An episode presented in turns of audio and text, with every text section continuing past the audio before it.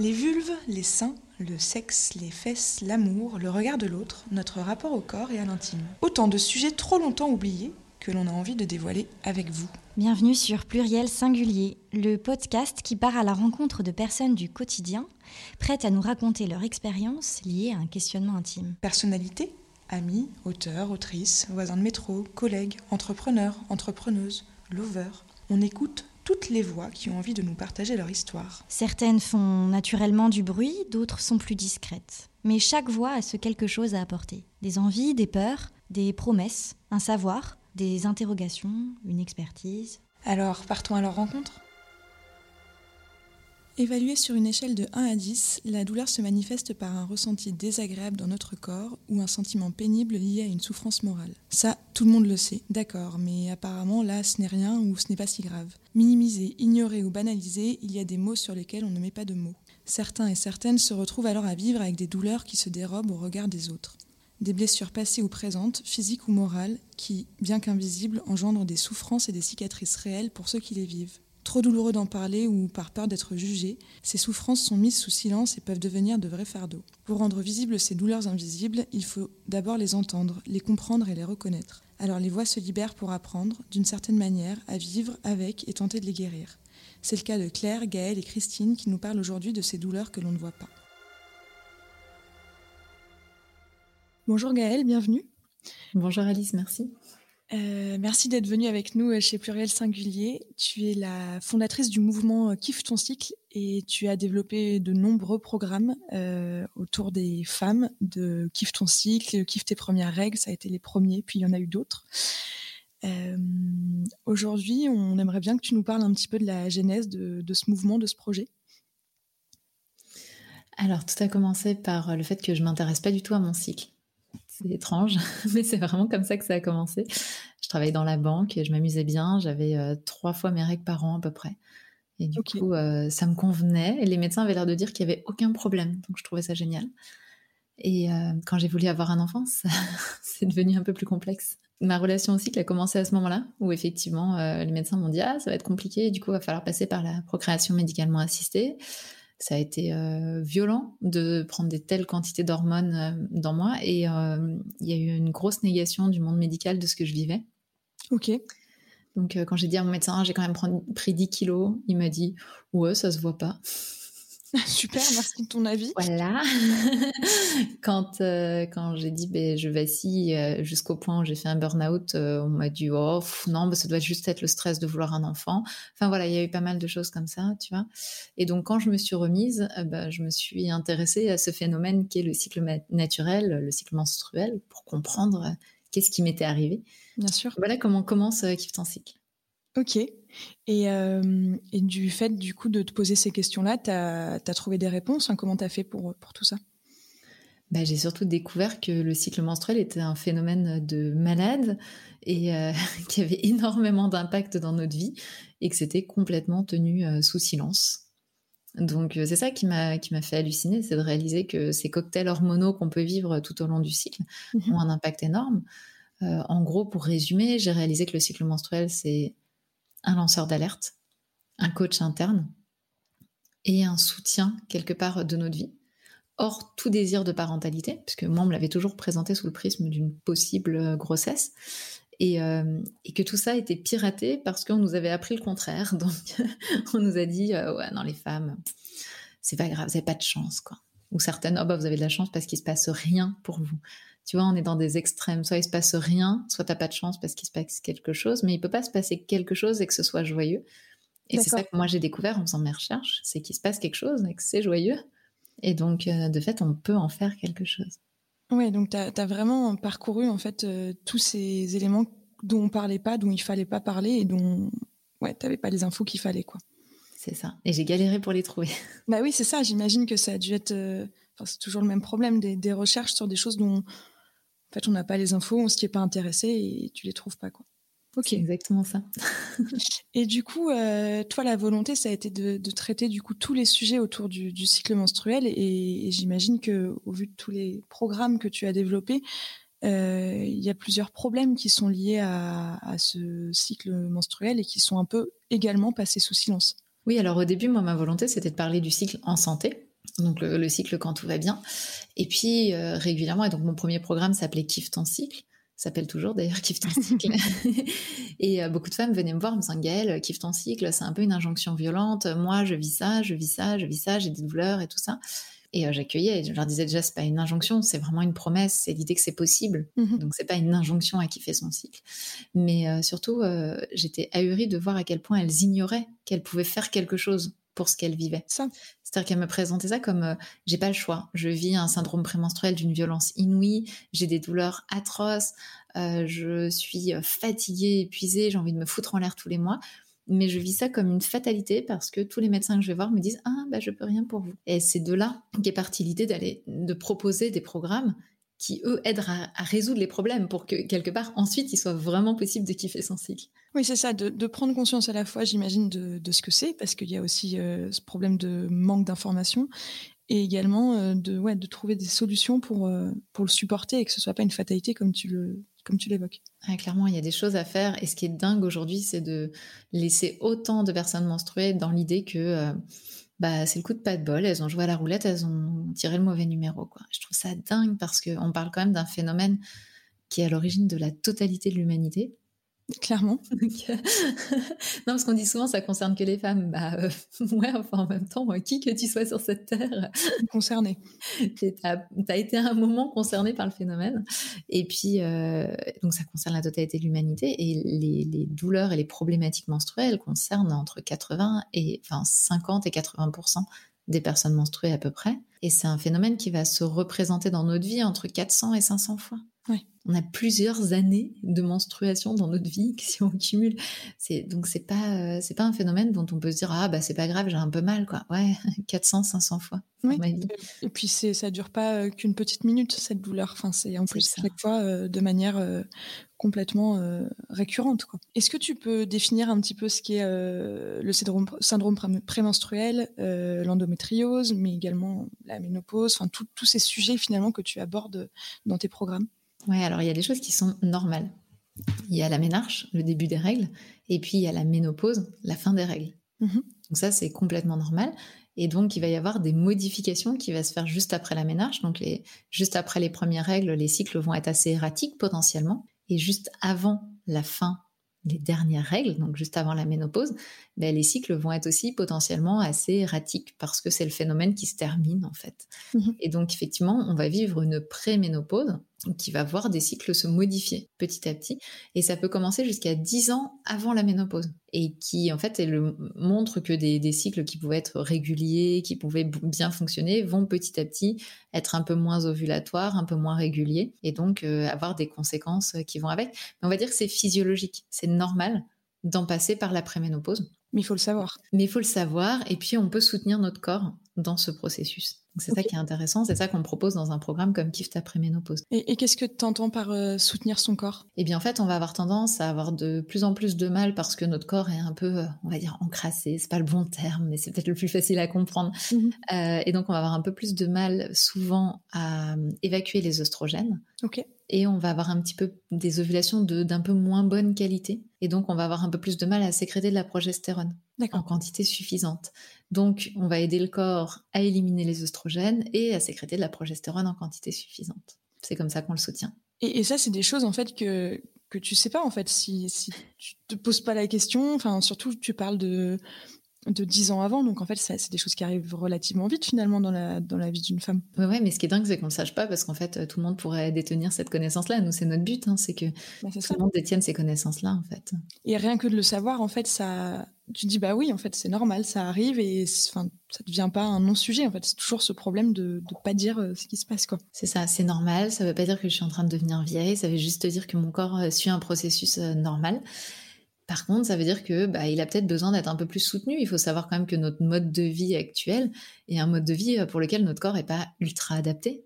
Euh, entre euh, le stress, la nourriture transformée, la sédentarité et j'en passe, les, perturbateurs endocriniens qui sont hyper présents, eh bien notre corps prend tout ça et devient un petit peu moins résilient pour certaines d'entre nous sur la fin de nos menstruations en fait. Oui. oui, donc déjà ça c'est et ça c'est les phénomènes normaux dont tu parles donc qui sur lesquels on n'a pas forcément la connaissance nécessaire pour pouvoir les, vivre. Mais après, il y a les, les phénomènes un peu plus douloureux, un peu plus complexes et qui touchent pas tout le monde. Euh, donc là, euh, est-ce que le syndrome prémenstruel, on peut considérer que ça touche tout le monde ou c'est pas toutes les femmes? Alors non, c'est pas toutes les femmes puisque c'est en fait, c'est ce que j'appelle les déséquilibres. En fait, donc il y a le physiologique, c'est normal. Il y a les déséquilibres, bah c'est juste qu'à un moment il y a un truc qui se déséquilibre dans le corps et puis hop, on a l'information. Et puis ensuite il y a les pathologies. Et les pathologies, ce sont les maladies qui sont liées au cycle. Donc le syndrome prémenstruel, c'est la résultante d'un déséquilibre. Donc non, ça ne touche pas tout le monde. Euh, et, c'est toujours la même chose, c'est toujours la même chose, c'est toujours la même base, on va dire. C'est euh, une différentielle entre les oestrogènes et la progestérone qu'on va sécréter dans cette période prémenstruelle. Et donc, euh, ce différentiel, quand, quand ces deux hormones-là qui sont antagonistes, c'est-à-dire qu'on ont des façons d'agir vraiment à l'inverse l'une de l'autre, bah, quand elles sont pas bien équilibrées, bah, ça part en cacahuète, quoi.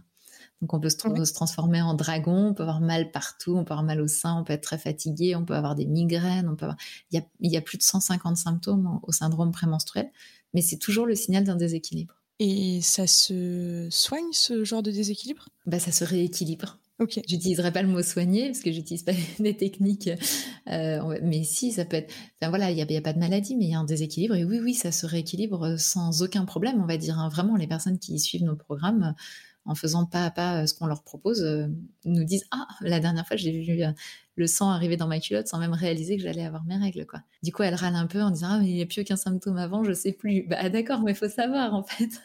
oui, c'est voilà, une question d'habitude de ce qu'il y avait avant et maintenant. Voilà, du coup, on fait de la pub pour les calendriers, mais. mais voilà, en fait, non, non, c'est absolument pas une. C'est pas une normalité. Euh, la norme devrait être de ne pas souffrir et d'avoir un cycle où on se sent bien euh, tout au long du cycle, en tout cas pas souffrant. Il peut y avoir des moments qui sont moins confortables, et ça c'est normal, mais la souffrance, elle devrait être complètement exclue du vécu menstruel.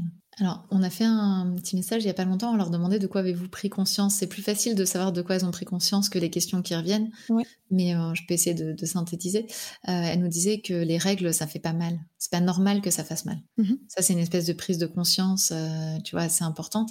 Après, les questions qu'il peut y avoir, c'est des questions euh, très spécifiques. C'est-à-dire que nous, on déplore justement le fait qu'on ne se pose pas de questions, tout simplement parce que je me pose pas les questions que je ne sais pas que je devrais me poser. Hmm. En réalité.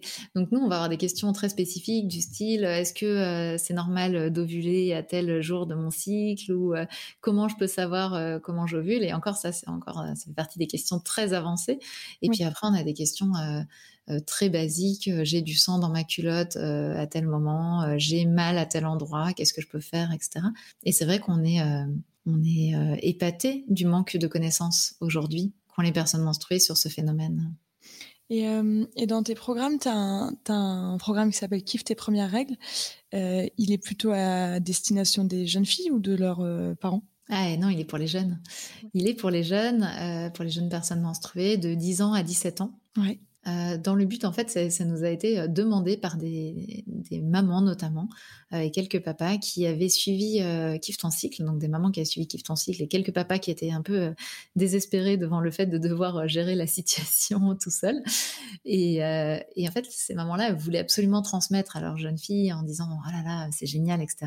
Et se sont retrouvées devant un mur parce qu'en fait, il faut savoir que vers 11-12 ans, quand on n'en a pas parlé à nos enfants avant, bah, les enfants n'ont pas du tout envie d'entendre les parents parler de ce sujet-là. Et donc, ils ferment complètement en disant non, non, mais je ne veux pas.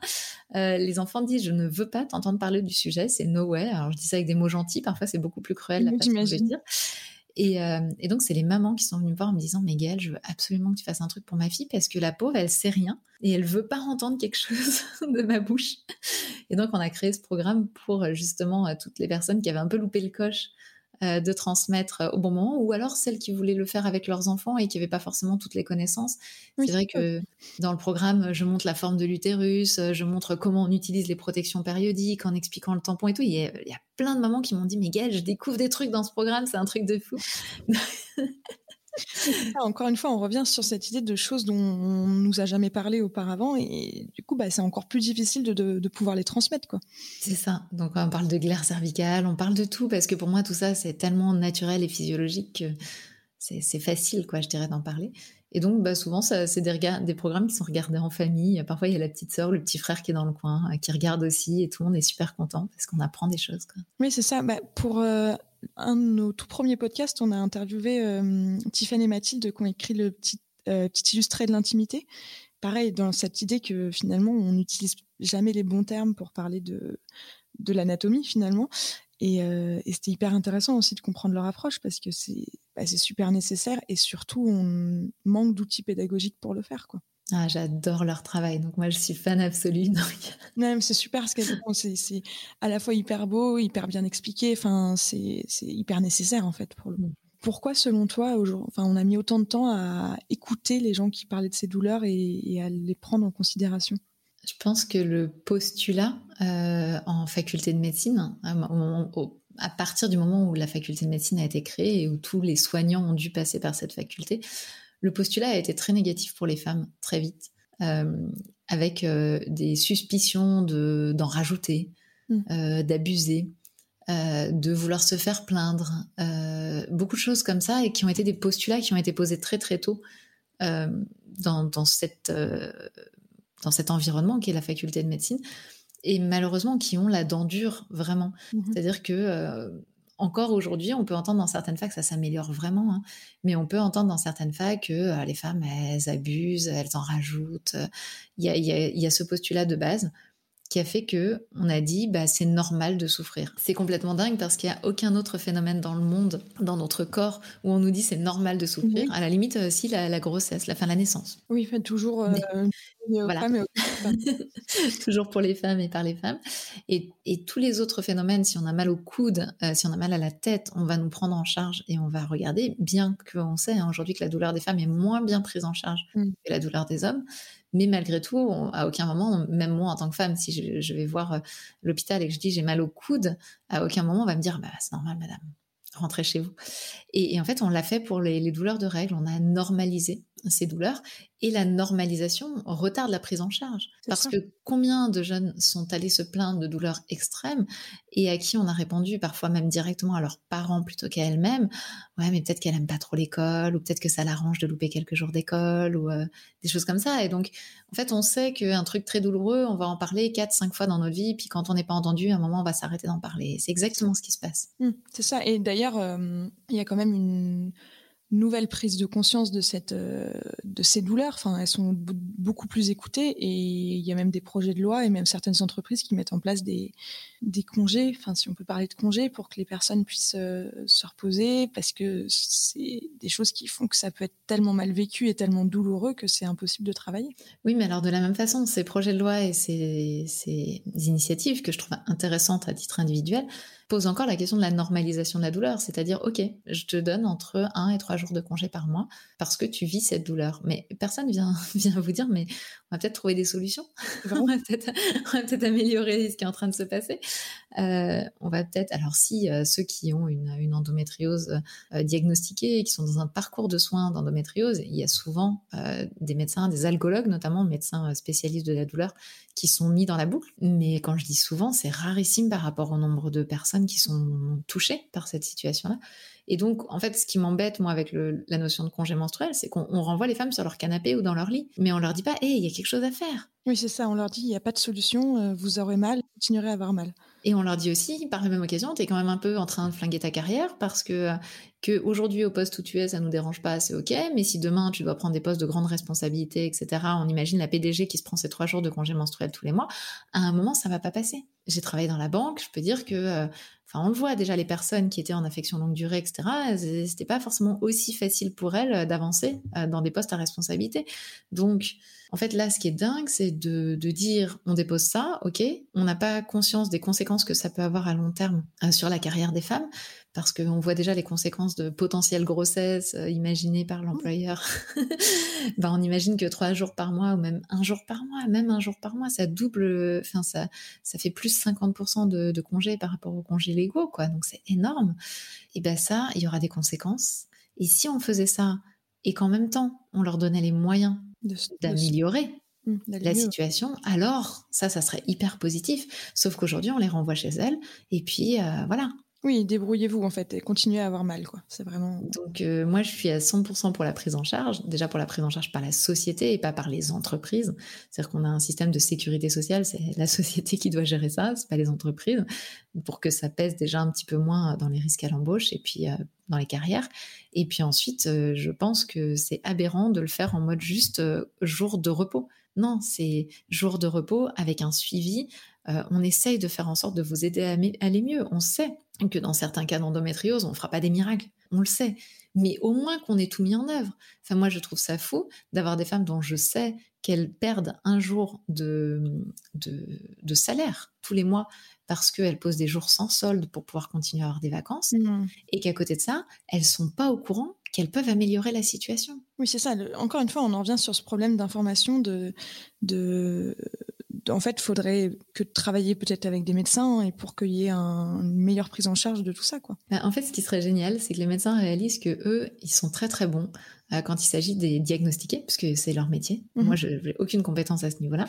Et quand il s'agit de gérer l'urgence des pathologies urgentes, et que la chronicité avec euh, la complexité de gérer le mode de vie, le niveau de stress, l'alimentation, etc. C'est pas du tout leur zone de compétence. Et s'ils ils avaient, et c'est le cas pour certains, hein, l'humilité de dire, bien en fait, euh, ça, c'est pas nous qui gérons, mais on vous conseille, on, est votre interlocuteur privilégié puisque c'est nous qui avons posé le diagnostic, et on vous conseille d'aller vers des programmes qui vont permettre d'accompagner tout ça, alors ça serait le combo gagnant pour tout le monde. Hmm. Oui, de, travailler main dans la main pour faire en sorte que finalement, euh, ces douleurs, elles soient à la fois diagnostiquées, écoutées et, prises en charge. Sur euh, ton compte Instagram, euh, il n'y a pas très longtemps, tu postais une vidéo où tu parlais de la tension qu'il pouvait y avoir avec son compagnon de vie quand on, on venait d'ovuler, si je dis pas de bêtises. c'est plutôt quelques jours avant les règles en général. Oui. Est-ce que tu peux raconter un petit peu cette, anecdote que je trouve assez, enfin, qui n'est pas une anecdote d'ailleurs, qui est une compréhension du cycle qui est assez intéressante? Alors c'est une compréhension du cycle, mais c'est une hypothèse hein, qui a été posée, puisque pour l'instant il n'y a pas de recherche qui a été faite sur ce sujet-là, mais c'est une hypothèse de recherche qui avait été posée et qui n'avait pas été, euh, enfin, qui semble être confirmée. On n'a pas encore euh, tous les éléments. En gros, l'idée c'est de se dire que euh, le corps a deux lettres de mission depuis qu'on est né, c'est de faire qu'on survive et de faire qu'on se reproduise. Et donc, tous les mois, il tente quand bien même on n'en a pas du tout envie, de nous faire nous reproduire. Même si, bah, pour ma part, j'ai une ligature des trompes et pourtant mon corps tente encore hein, de me faire me reproduire tous les mois. Et donc, en fait, quand euh, quelques jours avant les règles, justement, il est informé qu'il y a une chute hormonale qui veut dire qu'il n'y a pas eu grossesse, et eh ben, euh, c'est comme si toutes nos cellules se disaient ah non mais du coup lui, ça fait quand même plusieurs mois que ça marche pas. Donc c'est pas le bon. Donc, on va déclencher une petite crise là, comme ça. On va peut-être essayer d'aller en chercher un qui marche mieux. Et ce qui est drôle, c'est que ça peut marcher avec un ou une si on est dans un couple homosexuel. Et donc, c'est ce qui explique que euh, quelques mois euh, ou à partir d'un ou deux ans, ça dépend des, couples, euh, ben en fait, on retrouve ces crises absolument récurrentes et régulières parce qu'en fait, le corps se dit mais pourquoi je reste avec cette personne-là? Avec qui ça n'a pas marché Parce qu'il y a vraiment ce côté, euh, vraiment le corps qui parle, quoi. Mais oui, c'est le corps qui dit non, mais non, mais ça, non, mais ça, ça, marche pas avec cette personne, c'est pas bon. Union infertile, no way. oui, c'est ça, l'intelligence du corps, quoi, finalement. Voilà, donc il faut se rendre compte que c'est bah, quelque chose de très biologique qui nous amène à faire quelque chose de très physique, c'est-à-dire soit faire les valises du chéri, soit faire nos propres valises, soit alors moi j'avais un mon petit gimmick, j'allais regarder le prix des appartements pas très loin de chez moi pour, en louer un. voilà. Et je savais que j'étais à chaque fois à trois jours de mes règles. Bah, ça te permet de te donner un, cadre sur, euh, sur ton cycle finalement. Voilà, déjà. Mais ce qui est intéressant, c'est qu'une fois qu'on le sait, une fois qu'on en avertit la personne qui vit avec nous, eh bien, on arrête aussi de dégratigner le couple tous les mois parce que c'est ça le problème, c'est qu'en fait, ça peut donner des sacrés coups de couteau euh, mmh. dans, ce couple, alors qu'en réalité, ben oui, c'est le phénomène naturel, on peut le comprendre.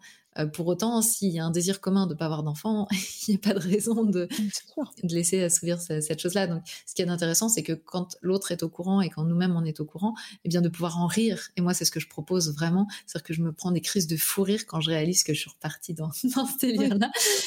Encore une fois, d'en avoir conscience, ça, voilà. tout.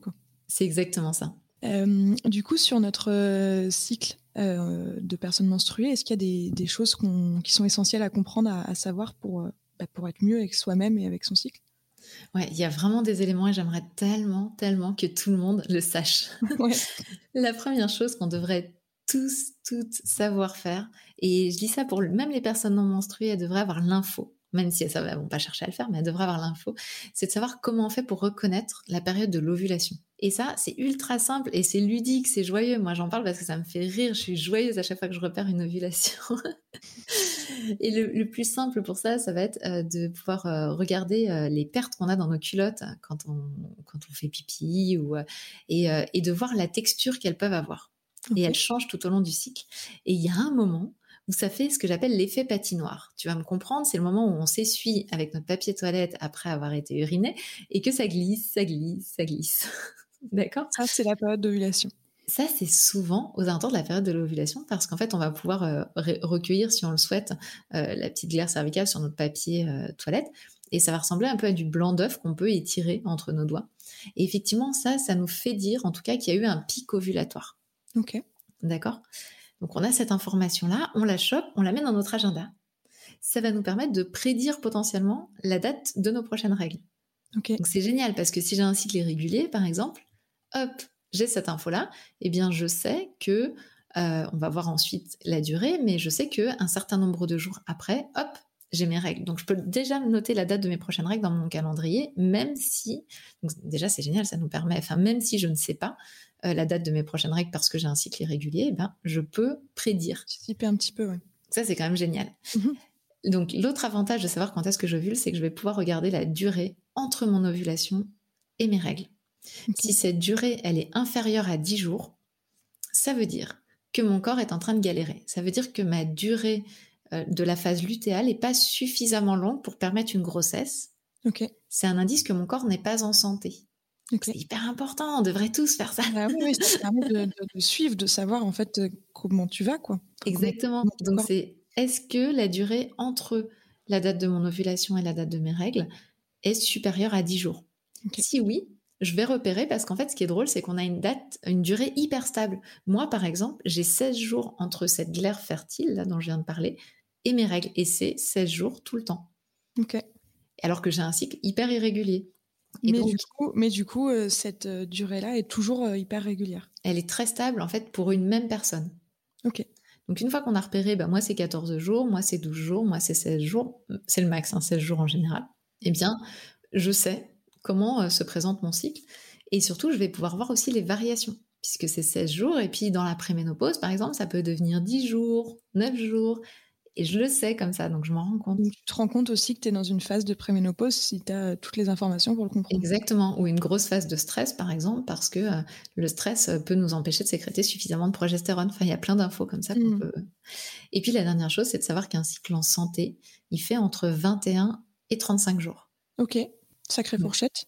Donc c'est voilà, c'est une sacrée fourchette. Mais donc pour qu'un cycle soit en santé, il faut qu'il soit ovulatoire. Donc il faut que j'ai repéré des signes d'ovulation que la durée entre mon ovulation et mes règles soit supérieure à 10 jours mhm. et que le cycle fasse entre 21 et 35 jours. Une fois qu'on a ces trois infos-là, on sait si notre cycle est en santé ou pas. D'accord. Et, euh, et c'est des choses qui sont... C'est possible de le voir, par exemple, quand tu es euh, sous pilule? Ou c'est des choses qui sont moins... Sous pilule, en fait, le cycle, il est bloqué. Et donc, euh, sous pilule, ce qui se passe, c'est qu'il n'y a pas d'ovulation. Donc il va juste y avoir euh, comme euh, en fait les, hormones de la pilule vont passer par-dessus nos hormones pour bloquer notre phénomène à nous. Et donc en fait ce qu'on va voir sous pilule, on va juste avoir des saignements de privation si on a une pilule qu'on arrête euh, régulièrement, toutes les trois semaines, eh bien on va avoir des saignements de privation à ce moment-là. Ça veut dire que comme on fait chuter d'un seul coup, mais de façon complètement artificielle, hein, les hormones, eh bien ça déclenche des saignements. Donc, Mais il n'y a euh, pas d'ovulation, donc on ne peut pas regarder ça. Et puis, de toute manière, on aura toujours une durée de cycle qui sera liée à la, durée de notre tablette. La durée de la tablette, oui, bien sûr. Et c'est pour ça d'ailleurs qu'on dit que ce ne sont pas des vraies règles euh, quand on est euh, sous pilule. Bah, disons que la différence, c'est qu'il va pas y avoir d'endomètre qui va se développer sous pilule. Et donc, le saignement va être juste lié à l'inflammation liée à la diminution des hormones mais il n'y a pas vraiment d'endomètre qui s'évacue, donc c'est pas non plus la même texture de sang, c'est pas non plus les mêmes, la même quantité en général. Voilà, il y a plein de choses qui changent effectivement sous pilule. Et du coup, sur euh, sous pilule, c'est possible d'avoir euh, un syndrome prémenstruel? En fait, on peut avoir quelque chose qui ressemble vraiment à un syndrome prémenstruel, donc avoir euh, son humeur qui change, avoir des petites douleurs, des tensions au niveau des seins, etc. C'est lié au fait que on va arrêter la pilule et qu'il va y avoir quelques jours entre le moment où on arrête la pilule et le moment où les règles sont déclenchées. Et donc, c'est lié directement à cette chute hormonale qui peut reproduire en tout point un syndrome prémenstruel. La seule chose, c'est que en vrai, on ne devrait pas pouvoir l'appeler syndrome prémenstruel parce qu'il n'y a pas eu d'ovulation, mais on s'en moque entre nous. Oui, c'est complètement possible d'avoir un, ce qui ressemble à un syndrome prémenstruel sous pilule. Oui, donc qui est très lié aux, hormones en fait. Euh, complètement. Qui est lié à une chute hormonale et qui est lié au fait que le corps il galère un petit peu, donc il est carrément possible aussi de le soutenir même sous pilule. Et, euh, et justement, la, la chute hormonale, c'est quelque chose dont on parle aussi beaucoup après l'accouchement. Pareil, c'est des choses sur lesquelles on n'a pas non plus tant d'informations que ça, sur ce que ça entraîne, sur les impacts que ça peut avoir sur le corps, sur, euh, sur la tête. Ouais, et il n'y a pas eu beaucoup de recherches de fait sur le sujet. oui. C'est assez désespérant même. Non, ce qui est important, c'est de, réaliser que oui, c'est une période de, de tsunami hormonal, vraiment et que euh, ça vaut le coup de, s'écouter, de s'accueillir, de pas laisser les autres nous dicter ce qu'on devrait être ou ce qu'on ne devrait pas être, parce que euh, c'est vraiment une période où le, chamboulement est énorme. Quand on voit les taux de progestérone et d'œstrogène en fin de grossesse qui sont mm. absolument mirobolants et qui a tout qui s'effondre juste après l'accouchement, on se rend bien compte que ça ne peut pas se faire euh, sans, sans mouvement. Bah, c'est sûr, surtout euh, associé à de la fatigue, un changement de vie quand même qui est pas anodin. Ça et puis un petit réveil très très efficace qui... qui... clairement. qui n'a pas de programmateur d'horaire. Non, en effet, très très efficace. Du coup, Gaëlle, comme tu sais, il y a une question qu'on aime beaucoup poser chez euh, Pluriel Singulier. Ça veut dire quoi pour toi euh, l'intimité? Euh, Ce qui est intime, c'est ce que je n'ai pas envie d'exposer au monde. Je dirais que c'est ça, l'intimité. C'est ce que je n'ai pas envie d'exposer au monde, ce que j'ai envie de conserver pour moi. Pour autant, et je pense que c'est là qu'il y a une confusion parfois, c'est quelque chose sur lequel j'aimerais être éduquée ou informée. Et parfois, au nom de l'intime, eh bien, on laisse perdurer le tabou, qui sont deux choses différentes. Et je pense qu'il est important d'avoir sa zone d'intimité, une zone qu'on a le droit de ne pas exposer. Et en même temps, euh, on devrait avoir le droit d'être informé sur euh, cette intimité. Hyper intéressant. Bah, merci beaucoup Gaëlle pour, euh, pour ces échanges. Merci Alice, c'était un plaisir. Partagé. Un grand merci à vous pour votre écoute et surtout merci à nos invités. Si vous avez aimé notre épisode, n'hésitez pas à nous soutenir en vous abonnant aux différentes plateformes, à nous laisser un commentaire ou à en parler autour de vous. Et si vous en voulez encore plus, suivez-nous sur Instagram, at underscore co. Vous y retrouverez les dernières actualités de la marque et toutes les infos de nos prochains épisodes. Alors, on vous dit à très vite